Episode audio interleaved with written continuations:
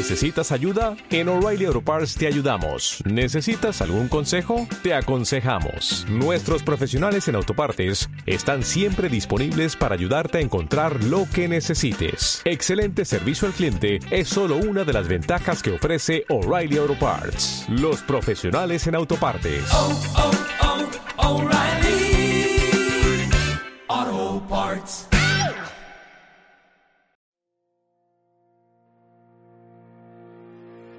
Hoy estamos haciendo esta serie que llamamos Vida Valiente en tiempos turbulentos y hoy llegamos al capítulo 6.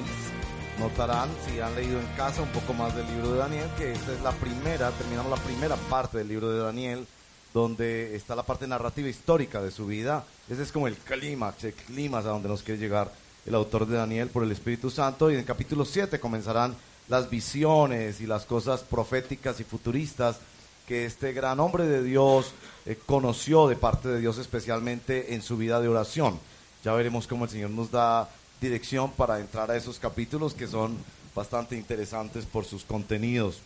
Eh, entonces vamos a abrir la Biblia en capítulo 6 de Daniel. Voy a leer para todos. Tenga la bondad de tomar Biblias, hay suficientes ya. Eh, estas son las Biblias que usamos aquí en nuestro servicio público, nueva versión internacional, y está en la página 549, página 549. Usted podrá encontrar allí el texto y me encanta cuando usted por con sus propios ojos mira y medita la palabra de Dios, porque los predicadores no hacemos otra cosa, sino es facilitar la comprensión de la palabra de Dios. Esa es nuestra responsabilidad. Bueno, leeré para el bien de todos en el nombre del Señor. Para el control eficaz de su reino, Darío, es ya el nuevo rey, porque recuerden que el anterior murió la semana pasada, y aquí estamos con Darío, quien consideró prudente nombrar a 120 sátrapas y tres administradores, uno de los cuales será Daniel. Estos sátrapas serán responsables ante los administradores a fin de que los intereses del reino se vieran afectados.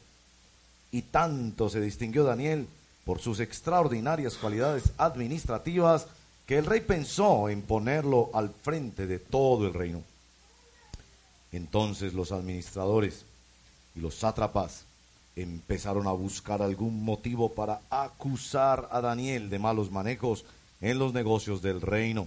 Sin embargo, no encontraron de qué acusarlo porque, lejos de ser corrupto o negligente, Daniel era un hombre digno de confianza. Por eso concluyeron, nunca encontraremos nada de qué acusar a Daniel, a no ser algo relacionado con la ley de su Dios. Formaron entonces los administradores y sátrapas una comisión para ir a hablar con el rey. Y estando en su presencia le dijeron, que viva para siempre su majestad el rey Darío. Nosotros los administradores reales, junto con los prefectos, sátrapas, consejeros y gobernadores, convenimos en que su majestad debiera emitir y confirmar un decreto que exija, que exija que durante los próximos 30 días sea arrojado al foso de los leones todo aquel que adore a cualquier dios u hombre que no sea su majestad. Expida usted ahora este decreto y póngalo por escrito, así conforme a la ley de los medos y los persas no podrá ser revocado. El rey expidió el decreto y lo puso por escrito. Cuando Daniel se enteró de la publicación del decreto, se fue a su casa y subió a su dormitorio, cuyas ventanas se abrían en dirección a Jerusalén, y allí se arrodilló y se puso a orar y a alabar a Dios, pues tenía por costumbre orar tres veces al día. Cuando aquellos hombres llegaron y encontraron a Daniel orando e implorando la ayuda de su Dios, fueron a hablar con el rey respecto al decreto real. ¿No es verdad que su majestad publicó un decreto, según entendemos, todo el que en los próximos 30 días adore a otro dios u hombre que no sea su majestad será arrojado al foso de los leones? El decreto sigue en pie, contestó el rey. Según la ley de los medos y los persas, no puede ser derogado. Pues Daniel, respondieron ellos, que es uno de los exiliados de Judá, no toma en cuenta a su majestad ni al decreto que ha promulgado. Todavía sigue orando a su Dios tres veces al día. Cuando el rey escuchó esto, se deprimió mucho y se propuso salvar a Daniel. Así que durante todo el día buscó la forma de salvarlo. Pero aquellos hombres fueron a ver al rey y lo presionaron. No olvide su majestad que según la ley de los medos y los persas, ningún decreto ni edicto emitido por el rey puede ser derogado. El rey dio entonces la orden y Daniel fue arrojado al foso de los leones. Y allí el rey animaba a Daniel, que tu Dios a quien siempre sirves se digne salvarte. Trajeron entonces una piedra y con ella taparon la boca del foso. El rey lo selló con su propio anillo y con el de sus nobles para que la sentencia contra Daniel no pudiera ser cambiada. Luego volvió a su palacio y pasó la noche sin comer y sin divertirse, y hasta el sueño se le fue. Tan pronto como amaneció, se levantó y fue al foso de los leones, ya cerca. Lleno de ansiedad, gritó, Daniel, siervo del Dios viviente, pudo tu Dios, pudo tu Dios, a quien siempre sirve, salvarte de los leones. Que viva su majestad por siempre, contestó Daniel desde el foso. Mi Dios, mi Dios envió a su ángel y le cerró la boca a los leones. No me han hecho ningún daño porque Dios bien sabe que soy inocente. Tampoco he cometido nada malo contra su majestad.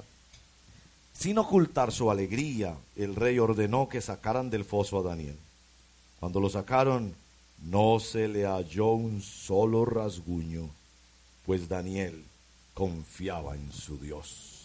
Entonces el rey mandó traer a los que falsamente lo habían acusado y ordenó que los arrojaran al foso de los leones junto con sus esposas y sus hijos. No habían tocado el suelo cuando ya los leones habían caído sobre ellos y les habían triturado los huesos. Más tarde, el rey Darío firmó este decreto. A todos los pueblos, naciones y lenguas de este mundo, paz y prosperidad para todos. He decretado que en todo lugar de mi reino la gente adore y honre al Dios de Daniel, porque Él es el Dios vivo y permanece para siempre. Su reino jamás será destruido y su dominio jamás tendrá fin. Él rescata y salva, hace prodigios en el cielo y maravillas en la tierra. Ha salvado a Daniel de las garras de los leones. Fue así. Fue así como Daniel prosperó durante los reinados de Darío y de Ciro el persa. Hermanos y hermanas, esta es la palabra del Señor. Oremos. Señor, ayúdanos a entender esta escritura, para entender cómo es tu respaldo, especialmente a mis hermanos y hermanas que están en fosos de leones y cómo es la prosperidad del Hijo de Dios. ¿Cómo quieres terminar el capítulo y cada capítulo de nuestra vida con esta frase? Fue así como prosperó. Te lo pedimos en el nombre poderoso de nuestro Señor Jesucristo. Amén. Em, el problema que creo que este texto toca y por el cual fue escrito e inspirado por el Espíritu Santo es nuestra incredulidad en la prosperidad de Dios. Usted y yo no creemos que Dios está interesado en prosperarnos y ayudarnos. No creemos vergonzosamente que cada capítulo, por todos los leones que tenga de nuestra vida, terminará en esa frase, fue así como prosperó. Y yo vengo esta mañana en el nombre de Jesús a decirles que cada capítulo de nuestra vida va a terminar. Fue así como Dios prosperó. Y quiero desafiarte a que creas eso. Quiero desafiarte a que salgas del pesimismo y del temor que te hace pensar, si le sirves a Dios, tu vida no va a ir tan bien. Si buscas santidad, no vas a pasar tan bueno. Si dedicas tiempo a oración, va a ser aburridor si das donativos y ofrendas te vas a quebrar. Y que creas, como Daniel, que Dios tiene un plan bueno de prosperidad para tu vida. Daniel creía esto y lo creía porque él conocía los textos sagrados.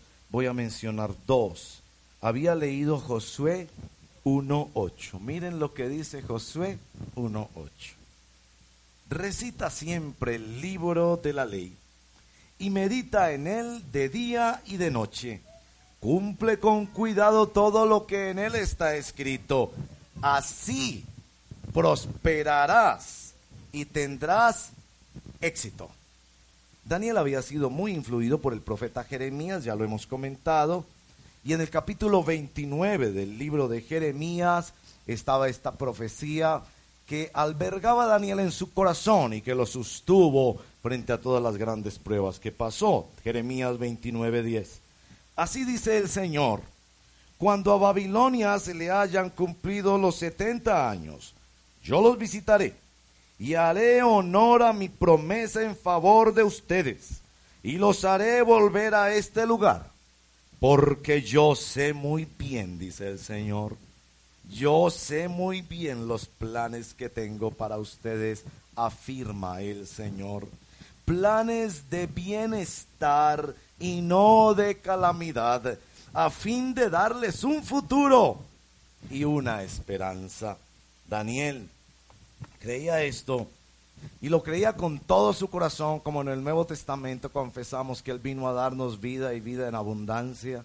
Como confesamos con Romanos 28 que todas las cosas nos ayudarán a bien. Y como le leyó el apóstol Juan a su amigo cuando oraba por él, oro para que te vaya bien en todos tus asuntos, la reina Valera dice, para que prosperes en todo y goces de buena salud, así como prosperas espiritualmente. Es un hecho que el Hijo de Dios es confrontado a creer en la prosperidad de Dios. Hoy, hermanos y hermanas, les hablaré de la prosperidad según Dios. Para eso, en este precioso capítulo, tres palabras fundamentales.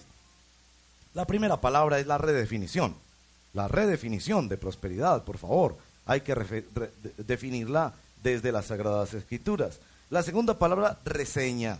El texto de hoy nos presenta una reseña, una descripción de lo que es la prosperidad de un hijo de Dios. Y en tercer lugar, los resultados. ¿Para qué somos prosperados? Los resultados de la prosperidad de Dios. Comencemos la redefinición. El término prosperidad en nuestro texto es un término, como les he comentado, en arameo. Entonces no hay muchos textos en arameo en la Biblia, pero hay, cuatro lugares donde se usa este texto. Dos de ellos, los primeros, citados por el sacerdote Esdras. Recordarán, Esdras regresó para la reconstrucción y cita capítulo 5, verso 8 y capítulo 6, verso 14, cita eh, esta palabra, la prosperidad, específicamente referida al templo. Dice Esdras que la construcción avanza y usa este término. Prosperar entonces es avanzar.